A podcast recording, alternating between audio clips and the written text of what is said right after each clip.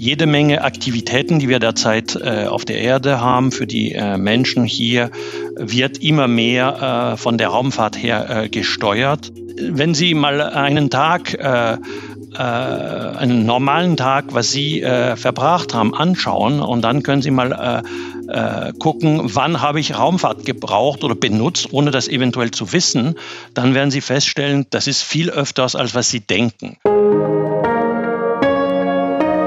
Chefgespräch, ein Podcast der Wirtschaftswoche mit Beat Balzli.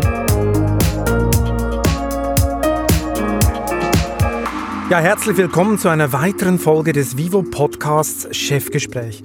Mein Name ist Beat Balzli und ich bin der Chefredakteur der Wirtschaftswoche. Heute dreht sich alles um meine galaktische Leidenschaft. Schon als Kind hat mich alles fasziniert, was mit Raumschiffen, unendlichen Weiten, Außerirdischen mit Plastikohren oder abgefahrenen Astronautenanzügen zu tun hatte.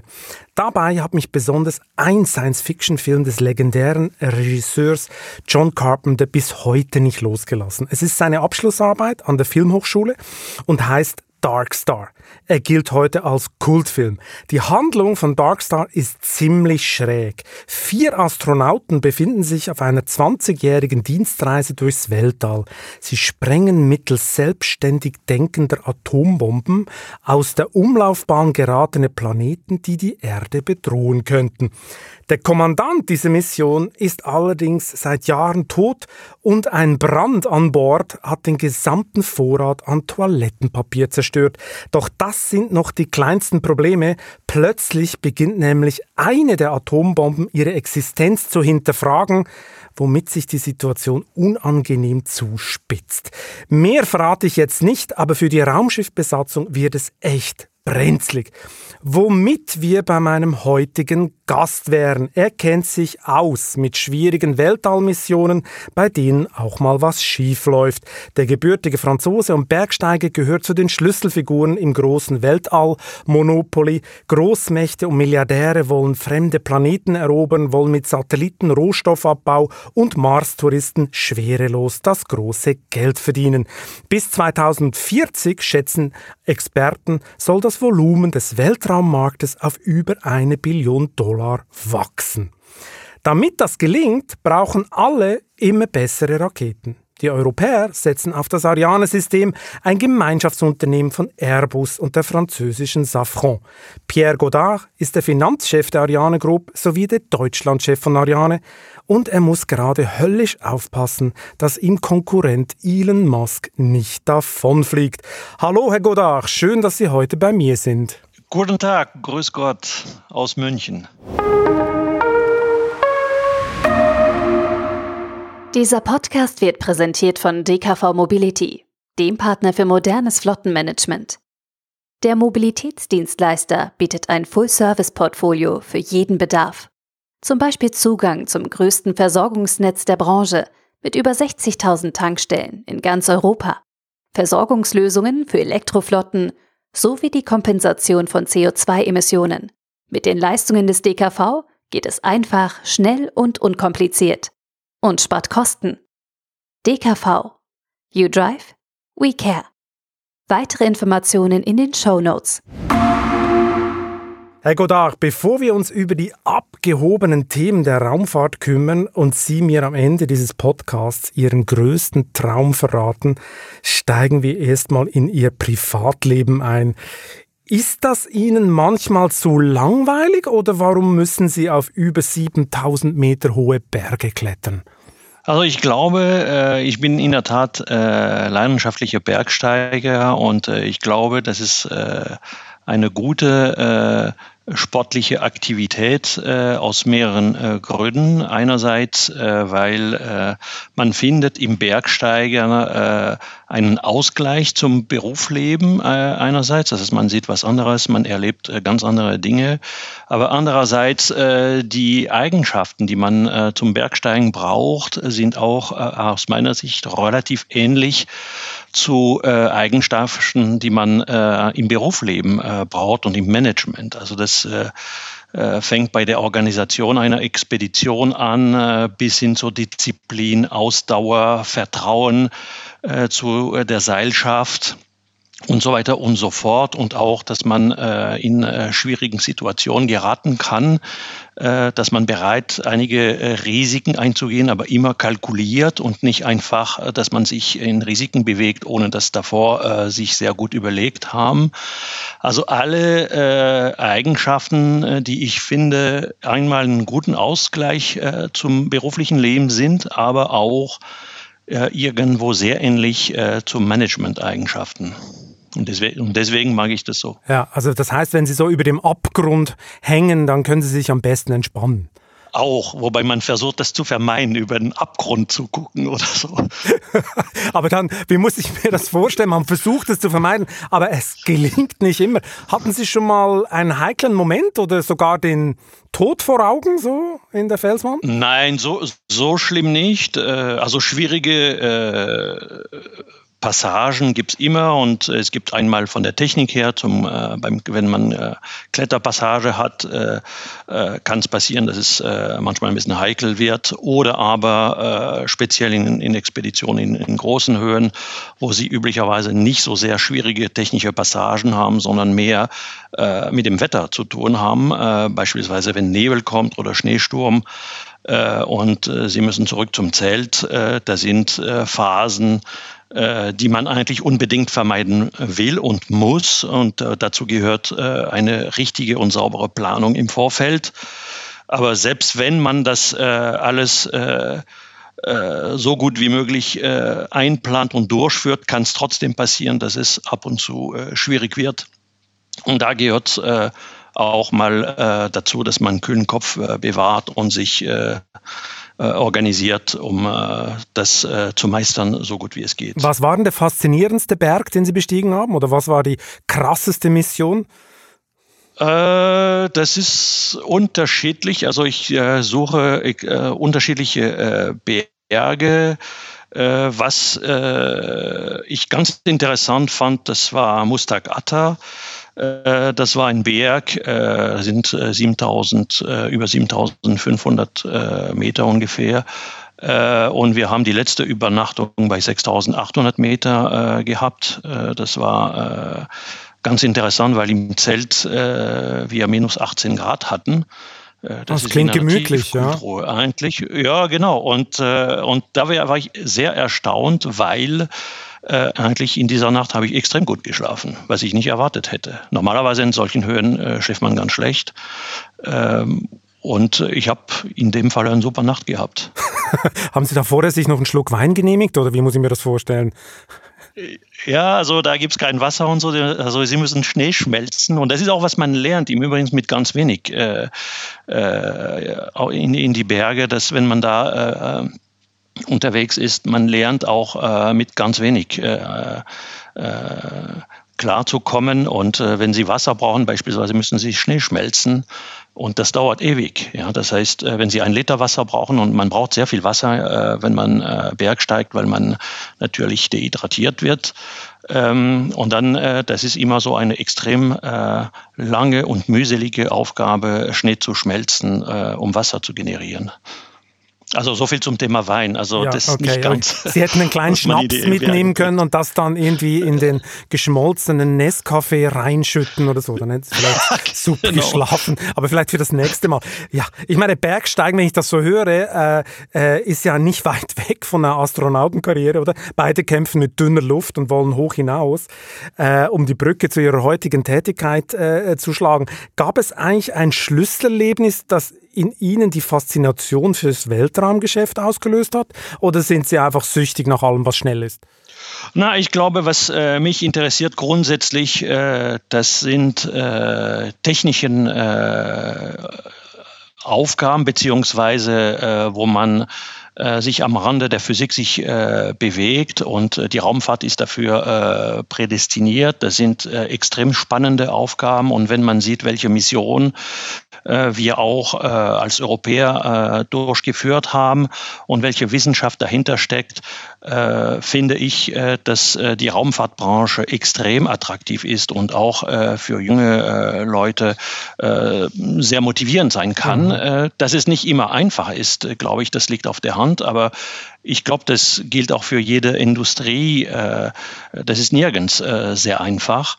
Aber ich finde, die, die Raumfahrt äh, ist, also ist wirklich eine Faszination im Prinzip, was einmal der Beitrag zur Wissenschaft anbelangt, ähm, aber auch die Entdeckung neuer Bereiche, Exploration oder all diese Themen, die derzeit in der Raumfahrt stattfinden, äh, finde ich natürlich äh, hochspannend. Mhm. Aber es gab jetzt bei Ihnen nicht so ein Schlüsselerlebnis, dass Sie früher Star Trek geguckt haben, bis der Arzt kommt, äh, wenn ich das richtig verstehe. Ich meine, Ministerpräsident Söder zum Beispiel macht das ja gerne, oder? Ich war letztes Jahr in seinem Büro, das erinnert beinahe an so einen dreckigen Denkraum, da sehen Sie überall nur Star Wars Tassen und Poster und weiß ich was. Ich glaube, am liebsten wäre Söder äh, die deutsche Antwort auf Elon Musk und würde mit der Bavaria One zum Mars fliegen. Woher kommt eigentlich die neue Faszination oder oder das neue globale Rennen um den Weltraum, oder? Plötzlich wollen wieder alle dahin, neben den üblichen verdächtigen Großmächten, auch China, Israelis, Inder. Ist das eine Machtdemonstration? Ist das eine Statusfrage da oben mitzumischen? Also Geopolitik mit anderen Mitteln? Oder werden wir tatsächlich, wie einige behaupten, eines Tages Gold im Weltraum abbauen oder sonstige Rohstoffe? Also ich glaube, das ist eine Mischung aus äh, unterschiedlichen äh, Gründen. Es gibt nicht äh, einen äh, einzigen Grund, warum äh, die Raumfahrt derzeit in der Tat äh, boomt. zuerst möchte ich vielleicht mit den Anwendungen anfangen. Also das heißt, wir sind immer mehr von Anwendungen, die aus der Raumfahrt kommen, als Mensch hier äh, abhängig. Also das fängt an mit äh, Telekommunikation, äh, Wetter äh, oder Erdbeobachtung. Äh, das geht hin bis Grenzschutz und jede Menge Aktivitäten, die wir derzeit auf der Erde haben für die Menschen hier, wird immer mehr von der Raumfahrt her gesteuert und somit ist es wichtig, dass man diese äh, Infrastruktur im Weltall als kritische Infrastruktur betrachtet. Äh, wir sind, äh, wir brauchen diese Infrastruktur. Äh, Navigation habe ich auch nicht erwähnt, aber äh, wenn Sie mal einen Tag äh, einen normalen Tag, was Sie verbracht haben, anschauen und dann können Sie mal äh, gucken, wann habe ich Raumfahrt gebraucht oder benutzt, ohne das eventuell zu wissen, dann werden Sie feststellen, das ist viel öfters, als was Sie denken. Zum Beispiel, Und, was würde mich am meisten überraschen? Gut, ich habe es erwähnt, Navigation äh, in der Früh, äh, Sie schauen die Wetterkarte an, äh, dann ist es auch äh, wieder aus äh, Karten aus dem Weltall. Sie schauen möglicherweise Nachrichten, äh, da sind auch wiederum Berichte aus anderen Kontinenten, die kommen über Satellit und so weiter und so fort. Das heißt, von ganz früh an bis ganz spät abends werden Sie sehen, wenn Sie die Analyse des Tages durchführen, dass Sie fast jede Stunde eigentlich äh, indirekt was mit der Raumfahrt zu tun haben. Also das, das führt dazu natürlich äh, diese äh, äh, Tatsache, dass sehr viele äh, äh, Firmen einerseits, aber auch Ländern andererseits sich damit äh, befassen und mit der Raumfahrt was anfangen wollen und da kräftig investieren. Das ist die eine Seite der Medaille. Die andere Seite der Medaille ist Exploration. Äh, also äh, wir haben äh, im, in den vergangenen Jahrhunderten natürlich die ganze Erde eigentlich analysiert äh, und angeschaut und neue Kontinenten entdeckt und so weiter und so fort. Und die neue Grenze des 21. Jahrhunderts ist im Weltall im Prinzip. Und äh, Exploration ist auch eine ganz wichtige Motivation für Wissenschaftler einerseits, aber auch für die Politik andererseits, äh, um darzustellen, um zu erklären, äh, was wir heute noch nicht wissen. Und, äh, äh, und das ist auch für die Wissenschaft äh, extrem wichtig. Und das geht äh, bis hin zum Nobelpreis, was wir auch in Deutschland äh, vor kurzem bekommen haben. Äh, und, das zeigt, dass äh, die Kenntnisse, die wir auch äh, hier in Europa haben, äh, sehr tief und äh, weltweit führend sind. Und natürlich sind wir nicht die Einzigen, die sich mit dieser Raumfahrt beschäftigen, sondern alle nicht alle, also sehr viele Länder und, Kontinenten beschäftigen sich äh, damit und äh, unterstützen äh, ihre Industrie äh, auch, um äh, äh, eine führende Stelle äh, in der Raumfahrt äh, zu spielen. Mhm. Aber es geht ja auch um Machtpolitik, oder? Es geht doch auch um Machtpolitik. Wir erinnern uns ja an den Sputnik-Schock damals, oder? Als, mhm. die, als, die, Russen da zum ersten Mal dann im All waren und die Amerikaner ziemlich viel Stress kriegten. Inzwischen sind die Chinesen ja auch unheimlich drauf aus, da weiterzukommen. Wie, wie enorm haben die aufgeholt, die Chinesen in diesem Geschäft? Ja, die haben sehr viel. Äh, die machen natürlich sehr viel. Sie haben da völlig recht. Äh, die haben vor kurzem eine Mondmission erfolgreich durchgeführt. Äh, die haben große Ambitionen für eine bemannte Mission auch auf dem Mond. Die wollen auch eine, eine also die bemannte Raumfahrt sehr stark pushen. Also China ist in der Beziehung extrem erfolgreich bereits und die investieren auch äh, sehr viel Geld auch äh, in diesem Bereich.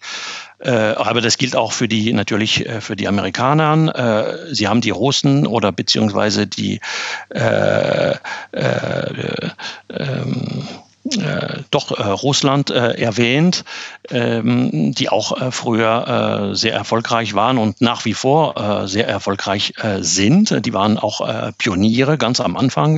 Sie haben Sputnik erwähnt, aber die sind nach wie vor sehr stark präsent. Und dann haben wir ganz neue Länder, die auch anfangen, sei es mit Satellitenbau oder auch mit Raketen. Ich denke beispielsweise an Indien. die sind auch jetzt unterwegs. Also man sieht in der Tat, dass äh, überall in der Welt äh, die Raumfahrt äh, eine größere Rolle mhm. spielt.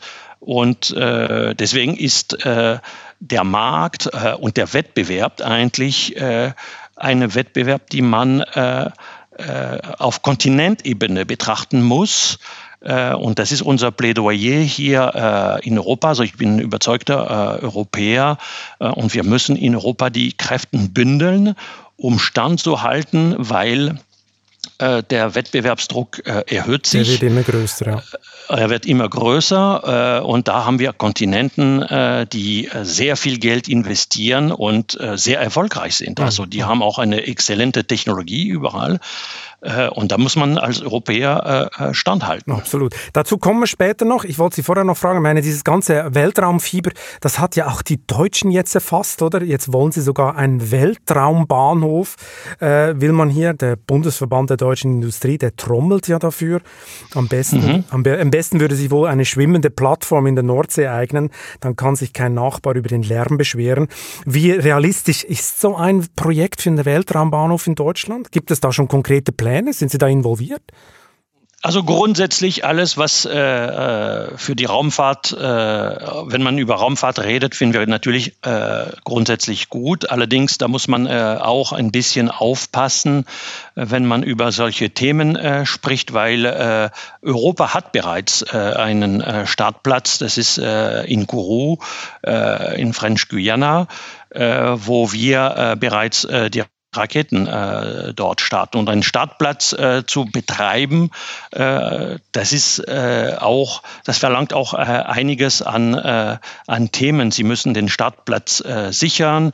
Äh, Sie müssen auch einen Platz haben, wo relativ wenig äh, Bevölkerungsdichte äh, da ist, weil das ist äh, und bleibt eine gefährliche äh, Angelegenheit, äh, so eine Rakete zu starten. Das heißt, sie müssen den Platz auch schützen, möglicherweise mit natürlich entweder Polizeikräfte oder militärischen Kräften, dass keiner Zugang hat, der da nichts zu suchen hat und so weiter und so fort. Und dementsprechend muss man sich schon überlegen, ob wir als Europäer äh, nochmal einen zweiten Platz äh, starten äh, wollen, weil das kostet auch Geld und, äh, wir müssen auch äh, äh, Kapazität da investieren. Und da müssen wir uns schon als Europäer die Frage stellen, ist es sinnvoll, äh, einen zweiten Startplatz äh, sprich, zu entwickeln. Sprich, die deutschen wo, Pläne wären unwillkommene Konkurrenz für die Franzosen? Oder wie, wie muss ich das jetzt no, verstehen? Das, äh, ja, Sie, Sie müssen es nicht so sehen. Nee, nee, nee, Sie müssen es nicht so sehen, äh, Franzosen gegen Deutschen oder Deutschen gegen Franzosen. Das hat damit nichts zu tun. Wir müssen als Europäer denken.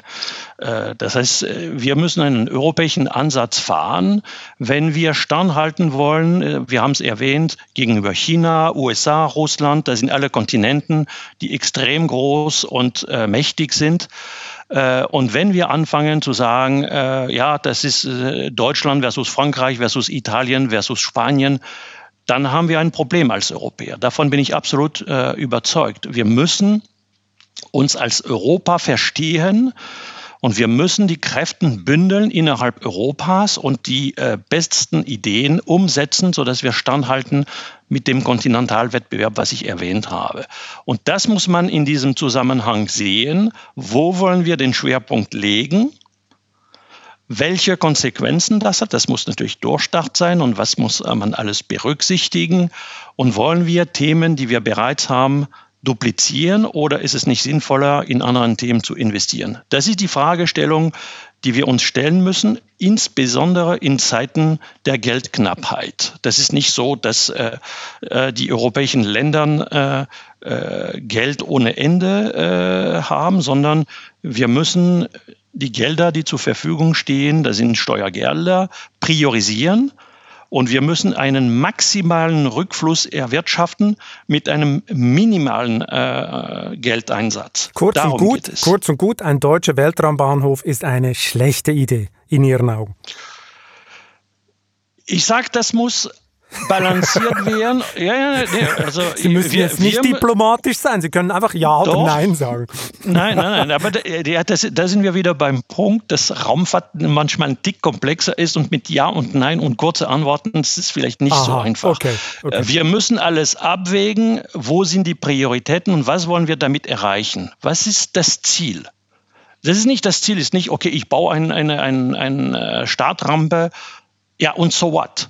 Was will ich damit erreichen, welche Budget äh, muss ich da investieren, und zwar realistisch, welche Konsequenzen das hat? Und im Gegenzug, welche Projekte kann ich dann nicht mehr umsetzen.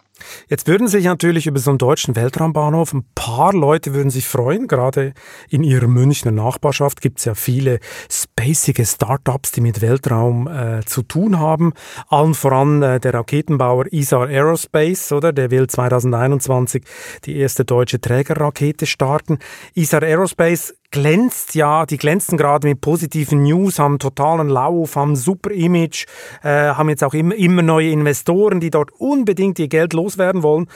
Ganz im Gegensatz zum Image von Ariane, das jetzt gerade nicht so toll ist. Sind Sie ein bisschen neidisch auf die jungen, hungrigen Start-upler da? Na, wir finden das gut. Also, äh, dass es äh, neue Firmen gibt äh, und Startups, die äh, in, in äh, Bereichen einsteigen. Äh, wie gesagt, alles, was zur Raumfahrt beiträgt, ist prinzipiell aus unserer Sicht gut. und deswegen freue ich mich zu sehen, dass diese Startups auch sehr viel für die Kommunikation auch im Bereich der, des Raumtransports machen. Und äh, die fokussieren sich auf äh, äh, kleinen äh, Satelliten, also diese, diese äh, Mikrolauncher für, äh, für kleine äh, Satelliten. Das ist nicht unsere Positionierung. Also wir bauen äh, größere äh, Raketen für äh, größere Missionen. Ähm, und, und das muss man als Ergänzung äh, betrachten. Die Frage hier, die sich stellt, ist, wie ist der Markt eigentlich äh, für so einen, äh, einen Mikrolauncher? Ähm, der Mikrolauncher äh, oder an, andersrum angefangen. Wenn Sie mal mit kleineren Satelliten äh, starten wollen, Sie haben im Wesentlichen zwei Arten vom Kunden. Sie haben einerseits äh, Wissenschaftler, Universitäten, äh, die, die kleine Satelliten machen für, äh, für die Wissenschaft, um Experimente durchzuführen. Ähm, und diese äh, Kundschaft ist eigentlich äh, was äh, Budget anbelangt, relativ äh, angespannt. Das heißt, äh, die investieren in einem kleinen Satellit, aber die können sich nicht unbedingt Starts äh, leisten, die äh, sehr teuer sind. Äh, und dementsprechend äh, werden sie sehr äh, darauf aufpassen, wie ist der Preis und äh, wann kann ich starten und äh, was kostet der, der, so, ein, so ein Launch. Ähm, und dann der zweite Kunde, der auch eine Rolle spielen kann, das sind um, im Umkehrschluss Leute, die sehr viel Geld haben, beziehungsweise wo die äh, Preise nicht unbedingt das erste Kriterium sind, sondern die wollen sofort starten Zum und Beispiel? die können nicht warten. Das? Zum Beispiel Militär, okay. Verteidigung. Hm. Äh, das heißt, die sagen, ich muss jetzt sofort starten weil ich eine Information brauche. Ich muss meinen äh, kleinen Satellit im Orbit bringen, weil ich das und das wissen will. Sprich, so. den Spionagesatelliten muss ich hochbringen, oder? Äh, ja, oder Kommunikation. Das können Sie jetzt schon zugeben, ja. Herr Godard. Das ja, ja, ja, ja, das sind, das sind, äh, gut, das sind Verteidigungsthemen in der Tat, die da eine Rolle spielen können. Und dann stellt sich die Frage, wie oft kommt so ein Bedarf? Wie groß ist der Markt? Und wir haben natürlich auch mit äh, einigen Verteidigungsministerien äh, gesprochen, weil wir auch äh, im Bereich der Verteidigung äh, tätig sind. Ähm, und wir haben natürlich äh, gute Kenntnisse. Ob da der Markt groß genug ist äh, für solche Staats, das stellt sich schon, äh, da stelle ich schon äh, eine große, großes Fragezeichen mhm. dahinter. Ähm, das heißt, Sie haben einerseits sehr viele kleine Satelliten, die Anzahl der kleinen Satelliten wird steigen, aber mit Leuten, die extrem vorsichtig sind mit Preisen. Und für diese Kundschaft wird die Frage gestellt, was ist mir lieber? Ich warte drei Monate und werde ich als Rideshare von einer großen Rakete gestartet zum einem Bruchteil vom Preis oder bin ich bereit, mehr zu zahlen und sofort zu starten, um in Orbit zu kommen, wie äh, die Militärs das machen würden. Und wenn Sie diese äh, zwei äh, Arten von Kunden balancieren, dann ist schon die Frage, ähm, ob Sie ein Business Case äh, damit äh, kalkulieren können. Und wir haben diese Studie Bereits in 2017 hatten wir auch mal privaten Investoren wir hatten auch mal vor, auch so ein Joint Venture zu gründen mit äh, äh, Fremdkapital und das haben wir am Ende nicht getan, weil wir zu dem Schluss gekommen sind, dass der Markt sich nicht trägt von alleine. Und ich gebe es Ihnen auch ein, ein Beispiel. Es gibt bereits eine Mikrolauncher-Firma. Und was zählt in unserer Branche ist der Preis pro Kilo in Orbit. Das ist, woran sie gemessen werden bei den Kunden, wo der Preis eine Rolle spielt. Wenn, Kunden, wenn ein paar Kunden äh, sind, die sagen, ich will sowieso sofort starten, dann okay, es spielt keine Rolle, aber das ist nicht die Masse. Bei allen anderen spielt, sich, spielt der Preis eine wesentliche Rolle. So, und Sie haben einerseits die Möglichkeit, ich starte äh, und das kostet 40.000 Dollar äh, pro Kilo. Oder aber ich warte drei Monate vielleicht und dann das kostet mich 15.000 Dollar pro Kilo oder 10.000 Dollar pro Kilo, weil die Rakete sowieso startet und die hat noch Platz, um die kleinen Satelliten mitzunehmen. Also das ist eigentlich wie ein großer Lastwagen ist dann die Rakete, oder? Das ist die Frage, wenn Sie wollen, hm. nehme ich einen Bus hm. oder nehme ich ein Taxi oder beziehungsweise ein, ein, habe ich meinen Fahrer, der mich äh, permanent äh, fährt, wenn ich irgendwo fahren will. Selbstverständlich gibt es einen Markt für äh, natürlich Taxen sowieso, aber auch für Privatfahrt mit Fahrer und so. Es gibt einen Markt. Aber ist die Frage, ist der Markt groß genug, dass äh, die Firmen regelmäßig mengenweise starten können und damit äh, genug Geld generieren, sodass es ein Business Case wird, verglichen mit den Investitionen, die dann notwendig sind. Und das ist die Fragestellung, die wir uns gestellt haben in 2017. Und wir kamen zu dem Schluss, dass dieser Markt existiert, er ist auch interessant, aber ob man ohne einen institutionellen oder mehrere institutionelle Kunden, die wirklich regelmäßig sehr viel Geld ausgeben, ob man damit Geld verdienen kann, stellen wir ein großes Fragezeichen. Aber dahinter. die Investoren, ich meine, die Investoren bei ISAR Aerospace, die glauben offenbar dran, oder? Die haben ja gerade wieder äh, eine Geldrunde, eine Finanzierungsrunde durchgeführt. Die wirken auch unheimlich flexibel und modern. Und dagegen wirkt mhm. ja Ariane, ich sag's mal, ähm, äh, direkt so wie ein Dinosaurier der europäischen Raumfahrtindustrie, oder? Groß, teuer, mhm. schwerfällig und vom Aussterben bedroht. Jetzt der Start ihres Prestigeprojekts Ariane 6 wurde auf Mitte 2022 verschoben. Das klingt jetzt nicht so toll performant, was da aus Ihrer Firma kommt. Bleibt das eigentlich bei diesem Termin?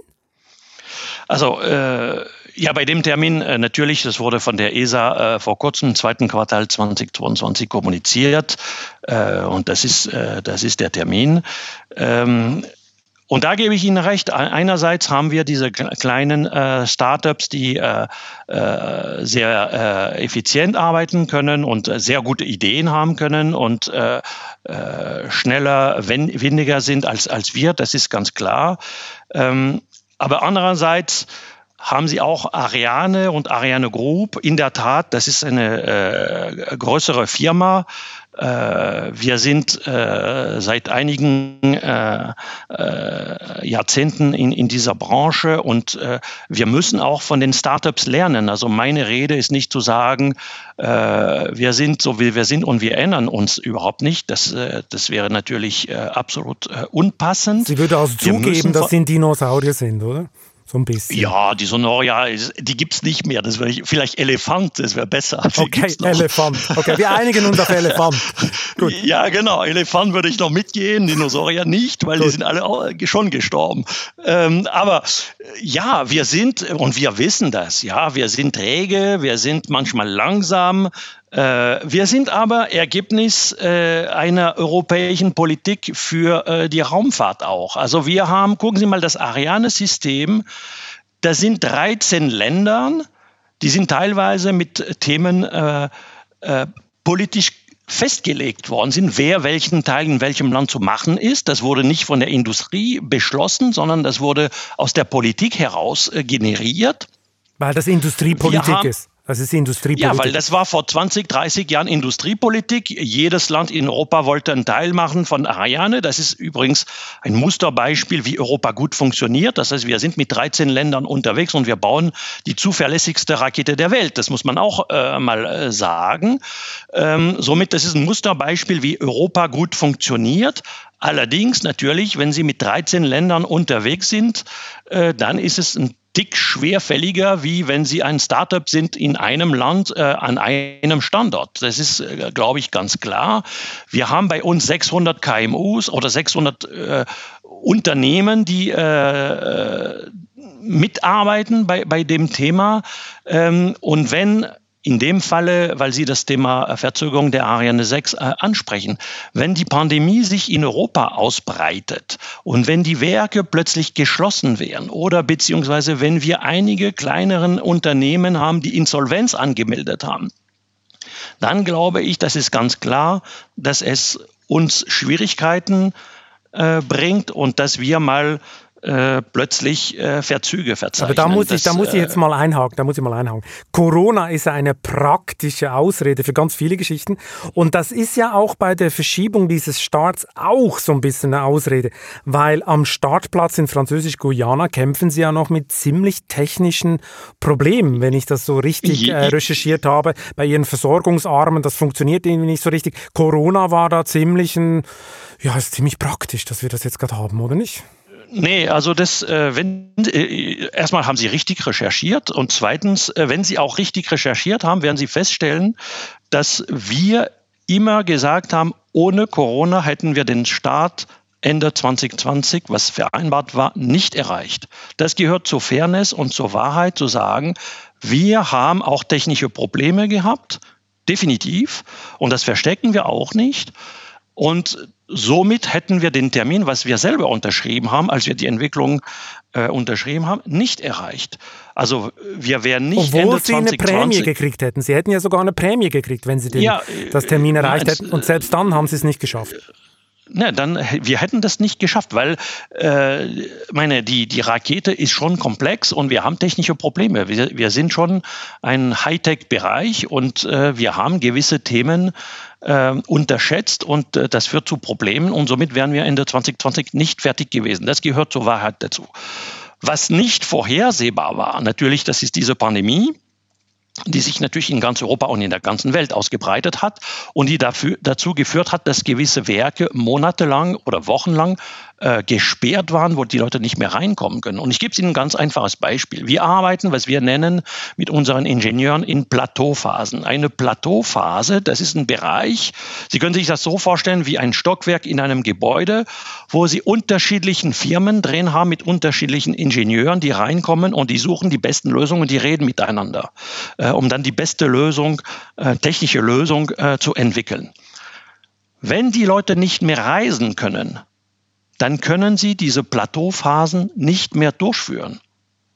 So einfach ist es. Das heißt, Sie können es einen Tick kompensieren durch Konferenzcalls, Visiokonferenzen und so weiter und so fort. Allerdings haben Sie bei Weitem nicht die gleiche Effizienz. So, und das führt dazu, dass natürlich ein gewissen Verzug äh, verursacht wird. Darüber hinaus habe ich kurz erwähnt, es gibt kleinere Firmen, die Insolvenz angemeldet haben ja. und die müssen wir neu qualifizieren. Wir müssen Wie das viele Firmen sind das, organisieren. Die da, die da untergegangen also, sind? Es sind Minimum drei, okay. die ich kenne. Äh, so. Ähm, und es gibt andere, die sind äh, wackelig und die unterstützen wir auch. Äh, wir versuchen, das, äh, die über Wasser äh, zu halten, aber wir haben selber eigene Probleme, weil die Pandemie macht keinen Halt vor den Ariane-Gruppen-Toren. Ja, das Problem haben wir auch selber. Und somit, wenn Sie ein Großschiff fahren, genauso wie das Ariane-Programm, natürlich ist es für uns zurzeit schwierig zu navigieren, aber das werden wir hinbekommen. Aber jetzt muss ich das doch mal zusammenzufassen. Ich meine, die Kosten, Sie korrigieren mich, wenn ich was Falsches sage, aber die Kosten kratzen ja jetzt neu an der 4 Milliarden Euro Marke. Ursprünglich hätte das Ganze eine Milliarde weniger kosten sollen. Ich meine, die Frage stellt sich doch, für was man Ariane überhaupt braucht. Für dasselbe Geld könnte man 80 Starts mit nagelneuen Falcon 9 Raketen von Elon Musk buchen. Warum brauche ich überhaupt eine Ariane? Der Vergleich ist nicht ganz äh, korrekt, wenn ich das so äh, sagen kann. Ich kann Ihnen mal ein paar äh, Beispiele äh, geben. Äh, einmal was äh, SpaceX anbelangt, was das haben Sie gerade erwähnt und welche Budgets wo ausgegeben wird. Ähm, die Falcon 9 wird ähm, in USA in den institutionellen Staats für deutlich über 100 Millionen Dollar verkauft. Deutlich drüber. In den kommerziellen Märkten wird die gleiche Rakete für unter 50 angeboten. Also quersubventioniert. So, das haben Sie gesagt. Ähm, ich gebe Ihnen noch mal ein paar Beispiele. Nur im Jahr 2020 hat SpaceX von US-amerikanischen Institutionen 5,5 Milliarden US-Dollar bekommen für unterschiedliche Themen. Einen einzigen Vertrag im August 2020 ähm, hat SpaceX bekommen für 2,5 Milliarden US-Dollar ähm, und für 14 Starts. Und wenn Sie mal die Rechnung machen, grob, das ist natürlich ein Tick komplexer, aber ich will nicht äh, zu sehr in die Details einsteigen, dann kämen Sie mit einem durchschnittlichen Preis von 180 Millionen Dollar pro Start von einen, für einen institutionellen Staat.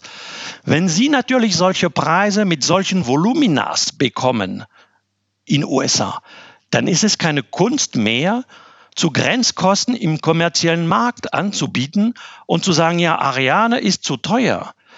Und wenn Sie mal anschauen, und das ist Public Information, Sie können das im Internet finden, wenn Sie den Auftragsbestand von SpaceX anschauen in Wert, der ist zu 75 Prozent institutionell und nur 25 Prozent vom Auftragsbestand in Dollar äh, ist kommerziell. Also was Sie mir sagen wollen, Elon Musk ist eigentlich faktisch ein Staatsunternehmer, oder?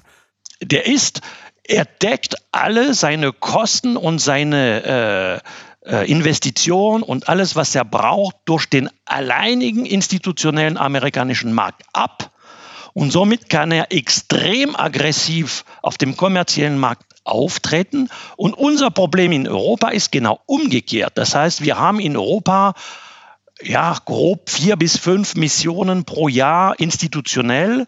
Und das war es auch. Und den Rest müssen wir am kommerziellen Markt erwirtschaften.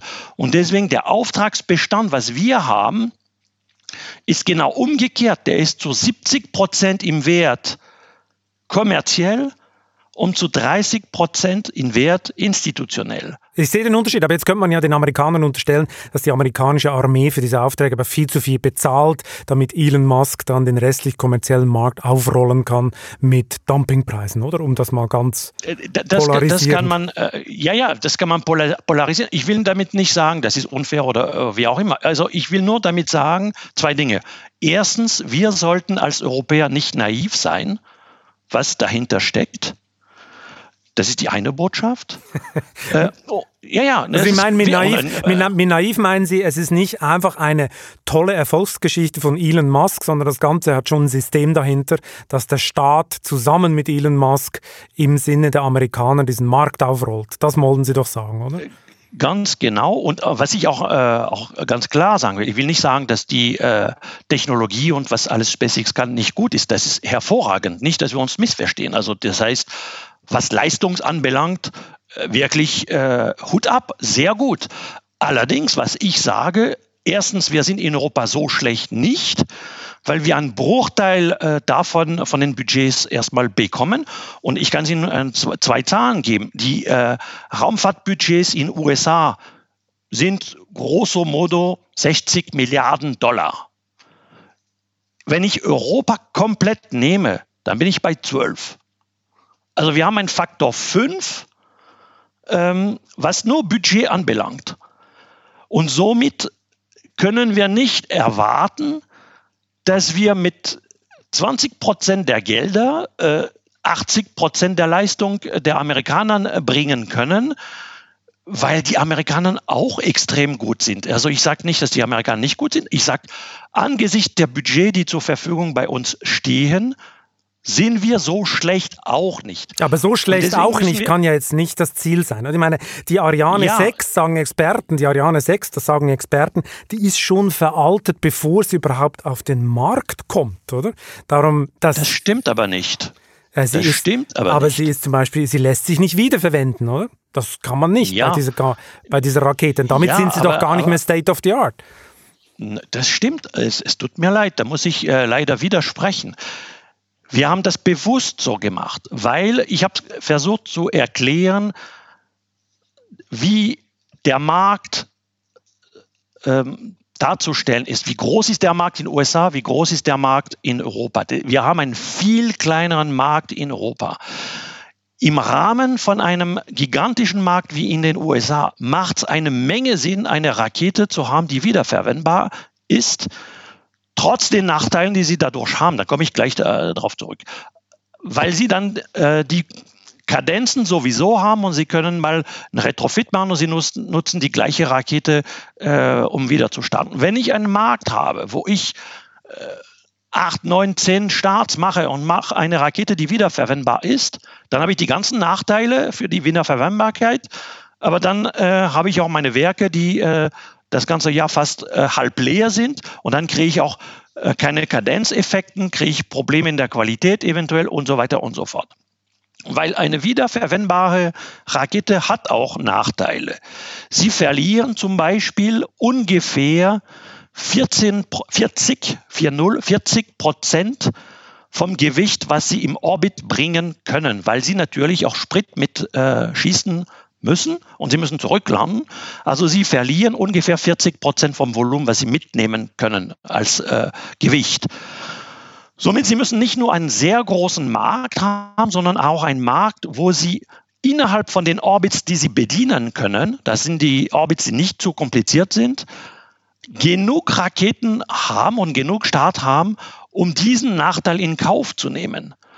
Wenn ich wiederum das in Europa spiele, wo ich sowieso äh, acht, neun Rakete äh, pro Jahr starte, das macht überhaupt keinen Sinn, dass ich noch zusätzlich so eine Belastung von 40 Prozent äh, äh, Verlust, was Gewicht anbelangt, mit an Bord nehmen. Ja, das klingt logisch, aber dann, da müssten Sie mir aber erklären, warum die ESA Ihnen dann Mitte Dezember einen Auftrag gegeben hat, für eine wiederverwendbare Rakete zu entwickeln. Das ist ja dann unlogisch, oder? Nein, das werde ich Ihnen auch äh, ganz klar äh, erklären, warum. Wir sind eine Hightech-Branche äh, und wir sind eine Hightech-Firma. Äh, äh, wir müssen natürlich auch schauen, was passiert in der Welt, welche Technologien sich entwickeln und äh, wir müssen das auch beherrschen. Das ist ganz klar. Ähm, was wir derzeit nicht brauchen, um den kommerziellen Markt zu bedienen. Wer sagt uns, was wir mal in fünf Jahren, zehn Jahren brauchen werden? Also ergo, diese Technologie macht eine Menge Sinn, dass wir an dieser Technologie arbeiten und dass wir diese Technologie auch beherrschen. Der Punkt ist nur sozusagen, aus heutiger Sicht, mit dem Markt, wie der heute ist, brauchen wir diese Technologie nicht. Und, und nochmal zu dem Punkt, ähm, Sie sagen, die Ariane 6 sei bereits äh, ähm, veraltet, bevor es auf den Markt oder, kommt. Oder, so. Das stimmt auch nicht. Warum? Weil wir die, als wir die Entwicklung der Ariane 6 gemacht haben, saßen wir mit den Kunden und wir haben die Kunden gefragt, was für eine Rakete sie brauchen. Wie soll die Rakete äh, nicht nur aussehen, sondern was für eine Leistung soll sie bringen. Und so ist die Ariane 6 entwickelt worden. Deswegen haben wir zwei Versionen, eine kleine, eine große Version.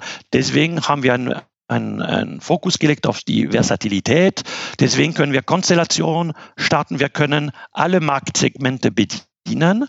Und deswegen, obwohl die, wir diese Rakete noch nicht fertig entwickelt haben, wir haben die bereits mehrmals verkauft. Die Kunden sind da. Die Kunden für diese Rakete sind definitiv da. Die wollen diese Rakete am liebsten gestern bereits starten. Die haben bereits bestellt und die wollen das so, sofort starten. Das Problem, was wir haben, das ist nicht ein Problem der Rakete. Die Rakete ist schon in Ordnung und ist richtig so definiert, wie die sein soll für europäische Verhältnisse. Allerdings, das Problem, was wir haben, ist der Preis. Genau. Das ist nicht die Rakete, das ist der Preis. Und warum haben wir ein Preisproblem? Das ist, was ich vorher kurz erwähnt habe, ist, weil wenn man zu Grenzkosten ähm, anbietet, dann tun wir uns natürlich extrem schwer, ähm, diesen Kosten ähm, äh, zu matchen, was Preis anbelangt. Ja, also kurz und gut. Ja, ja, das absolut. Ist der, das ist der Unterschied. Also Elon Musk ist der Dumpinganbieter. Ich nehme an, Sie können seinen Namen bald nicht mehr hören. Oder Sie haben Albträume äh, wegen Elon Musk. Äh, was mich mal wundern würde, haben Sie ihn mal kennengelernt oder haben Sie mal seine Leute von SpaceX getroffen? Gibt es da einen Austausch? Ja, wir, wir, wir die, die Raumfahrtwelt ist klein. Wir treffen uns in unterschiedlichen ähm, natürlich äh, Events und äh, Messen äh, so und äh, äh, also was, was er macht, ist äh, natürlich äh, hochinteressant und das interessiert uns auch. Wir ver verfolgen das auch ganz äh, detailliert. Ähm, äh, das schon. Äh, gut, was er machen will, das ist auch Mars, der macht natürlich bemannte Missionen. Ähm, ihm übrigens, das wäre auch vielleicht mal ein Thema für Europa, dass man sich auch mal überlegt, äh, wäre es nicht sinnvoll, dass Europa, was äh, früher äh, Kontinent der Entdecker war, auch sich mit bemannte Missionen äh, beschäftigt. Das ist eine Frage vom Willen. Wollen wir so viel Geld ausgeben? Wollen wir in dieser Industrie, in dieser Technologie investieren? Wir haben das Know-how, wir haben die Universitäten, wir haben die Firmen, wir haben alles da in Europa. Ähm, Jetzt ist die Frage, haben wir einen politischen Willen, um das umzusetzen, um da zu pushen, äh, um dann äh, zu sagen, okay, wir wollen den Weg einschlagen äh, und nicht äh, uns ähm, von der Konkurrenz abhängen lassen. Das ist eine politische Entscheidung am Ende. Was ist die Antwort? Glauben Sie, haben wir den Willen, das zu tun? Bis jetzt hört man ja nichts davon, oder? Also ich hoffe schwer, dass wir äh, das haben. Die Frage ist äh, zwischen dem politischen Willen, das muss dann am Ende aller Tage entschieden werden. Äh, und das gilt, ich habe bemannte Raumfahrt angesprochen, ich könnte auch das Thema Konstellation ansprechen. Äh, wir sehen, überall fangen die Konstellationen an. Da sind die äh, äh, jede Menge äh, Satelliten, die gestartet werden, um Internetleistung anzubieten, weltweit äh, schnelles Internet und so weiter und so fort. Im Übrigen, das hat auch SpaceX damit jetzt angefangen. Da gibt es auch OneWeb-Konstellationen, ähm, was derzeit gestartet wird. So, und Europa muss sich überlegen, äh, ja, äh, was machen wir? Welche Positionierung nehmen wir? Äh, solange äh, das Rennen noch offen ist, muss man sich die Karten legen, ob wir als Europäer auch diesen Weg einschlagen wollen oder aber wir machen das nicht. Aber dann soll man auch nicht äh, kritisieren oder äh, traurig feststellen, dass die anderen Industrien äh, weiter sind als unsere. Hm, aber Europa scheint doch wie zum Verlieren verdammt zu sein. Sie haben es ja vorher erwähnt, über 600 Unternehmen aus 13 Ländern bauen am Marianne-Projekt. Das ist ja kompletter Wahnsinn, oder? Also meine, so viel Bürokratie, wie soll da eine schnelle und schlagkräftige Raumfahrt entstehen? Das ist doch eigentlich unmöglich, oder? Wenn auf der anderen Seite des äh, Atlantiks ein Milliardär entscheidet, wann jetzt die Rakete hochgeht, gestern, heute, morgen, oder? Also meine, da können Sie doch gar nicht gewinnen. Sie sind immer langsamer. Das sehe ich nicht so. Das ist ein Challenge, das äh, gebe ich Ihnen äh, recht. Das ist schwierig, macht das Leben nicht immer einfach. Äh, Europa ist kompliziert, äh, nicht nur in der Raumfahrt grundsätzlich, aber ich glaube, das ist eine Stärke. Wir haben dadurch äh, eine größere Kreativität, wir haben dadurch äh, jede Menge neue Ideen. also ich bin ein, wie gesagt, ein überzeugter Europäer und äh, ich glaube, äh, die Vielfältigkeit, die wir in Europa haben, das ist äh, eine Stärke und das ist keine Schwäche. Äh, das macht nicht immer Spaß, das gebe ich Ihnen äh, recht. Es gibt Tage, wo man sich das einfacher wünschen würde. Ja, bei uns ist oft alles kompliziert, das ist schon richtig. Wir sollen uns nicht als Europäer immer geschlagen geben und deswegen, das ist, was ich mir ein bisschen wünsche, dass wir mal ein Tick positiver das Ganze betrachten und nicht immer Kritik ausüben, negativ ausüben, sondern dass wir auch mal die Erfolge mal anschauen und dass wir uns mal auch äh, gegenseitig unterstützen, dass wir sagen, das kriegen wir schon hin und wir werden nicht äh, Kleinbein äh, aufgeben. Ähm, und, und ich gebe es auch Ihnen nochmal ein Beispiel. Ich meine, wenn äh, was zeigt, dass auch die anderen Europa sehen als äh, erfolgreich und Ariane insbesondere als erfolgreich. Wir werden in 2021 ein Teleskop starten von der NASA. Das ist ein Thema, das Teleskop äh, James Webb kostet 10 Milliarden Dollar. So, und dann plötzlich, wenn man so eine wichtiges Payload äh, hat, dann findet man schon unsere Telefonnummer und zu sagen, ja, also wir hätten schon gerne die zuverlässigste Rakete der Welt äh, für den Start. Verstehen Sie, was ich meine? Ich weiß genau, was Sie meinen, sogar, aber trotzdem reden alle von Elon Musk. So, so, ja, ja, aber weil wir auch selber teilweise selber schuld, also selber meine ich Ariane Group, wir sind eine Firma, äh, die nicht, äh, wie soll ich das formulieren?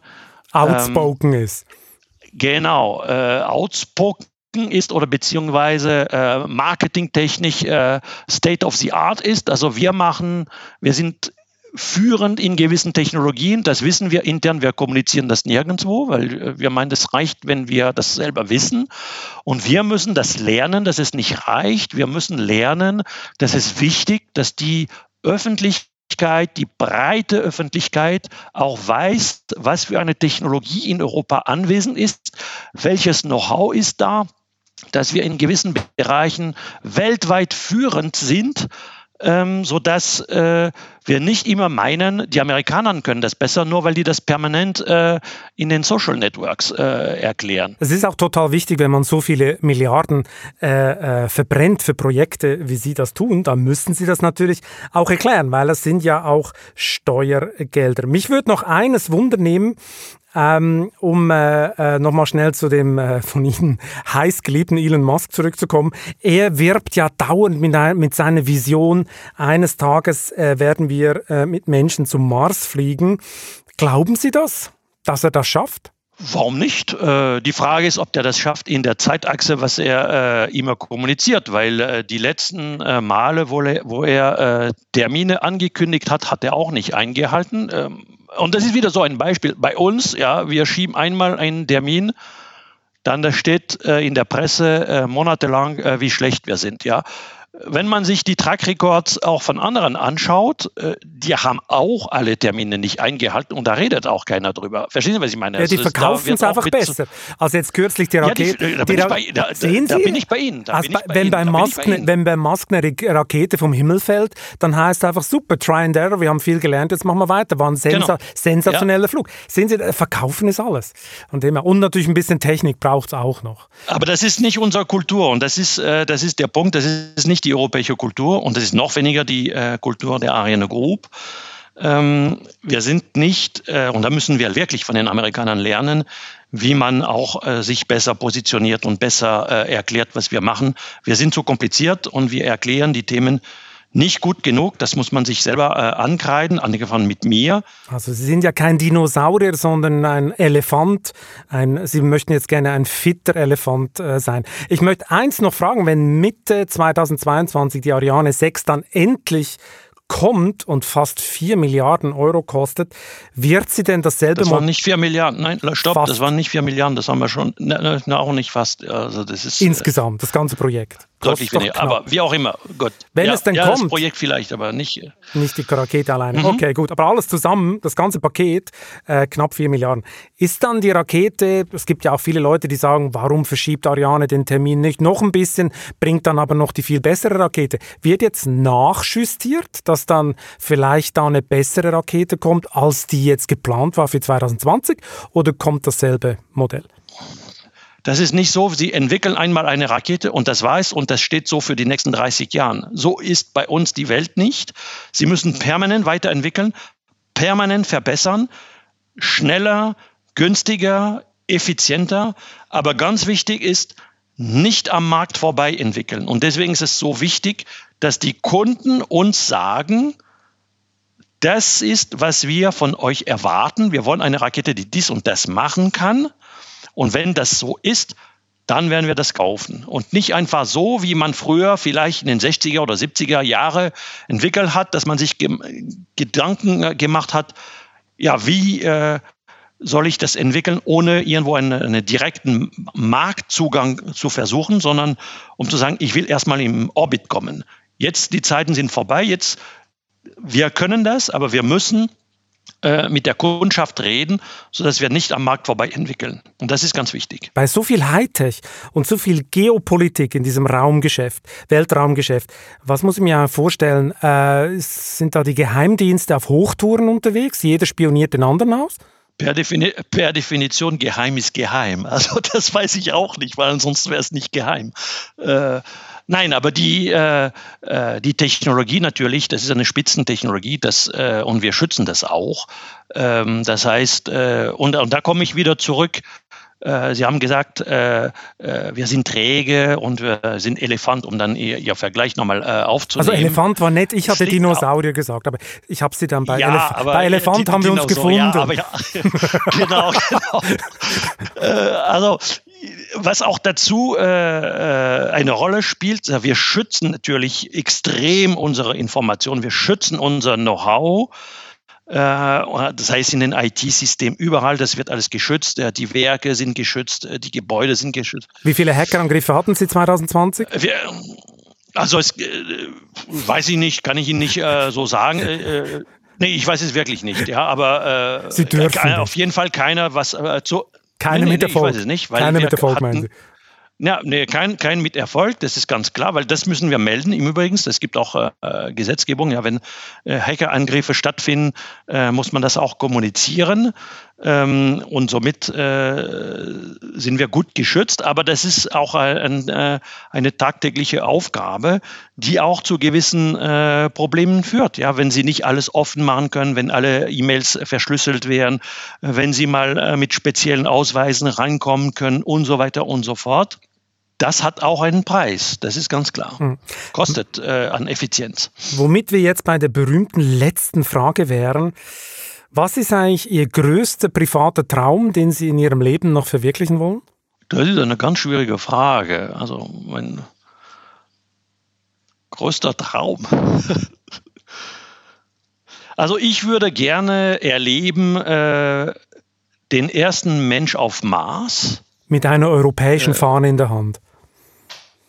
Nein, wissen Sie, das sehe ich nicht so. Ich, ich fahre eher einen humanistischen Ansatz. Also äh, wir als Menschen sollen uns, sollen wir für Technologie und für äh, Wissenschaft einsetzen und nicht zu sagen, ja, das ist Deutschland, das ist Frankreich, das ist USA. Das, das ist, nee, ich sehe es wirklich nicht so. Ähm, die Mondlandung war ein weltweites äh, Event. Ich hoffe schwer, dass eine Marslandung genauso wird. Äh, ich hoffe, das kommt äh, nicht zu weit weg, dass ich das miterleben kann und darf. Ich habe gute Hoffnung, muss ich auch sagen. Also so alt bin ich noch nicht oder fühle ich mich noch nicht, ja. Aber you never know. Ähm, aber das würde ich schon gerne äh, live äh, äh, miterleben, weil ich glaube, äh, da sind ähm, Events, die, die schon eine Rolle spielen für die Menschheit in Summe und für die Wissenschaft äh, in Summe. Und das macht die Faszination äh, Raumfahrt aus meiner Sicht aus. Eine schöne Schlussvision, Mensch auf dem Mars mit ganz, ganz vielen Fahnen in der Hand, oder? Von jedem Land dieser Welt. Und wir, wir, sind dann, genau. wir sind dann zumindest auf dem Mars oben eine große Familie. Herr Godard, vielen Dank für das galaktische Gespräch. Das hat super viel Spaß gemacht. Gerne doch. Vielen Dank auch. Ja, liebe Zuhörerinnen und Zuhörer, wer jetzt von riskanten Missionen noch nicht genug hat, der sollte unbedingt die neue Titelgeschichte der Wirtschaftswoche lesen. Völlig untypisch für Deutsche und geplagt von der Nullzinspolitik der EZB stürmt gerade die Generation Aktie per Handy die Börse. Die unbekümmerte Spekulation to go entwickelt sich bei den unter 30-Jährigen zum Volkssport mit möglicherweise großer Verletzungsgefahr. Ich wünsche Ihnen viel Spaß beim Lesen und eine gute Zeit bis zum nächsten Chefgespräch. Für eine positive Bewertung dieses Podcasts und Ihre Anregungen an balzli.vivo.de danke ich Ihnen bereits im Voraus. Bleiben Sie gesund.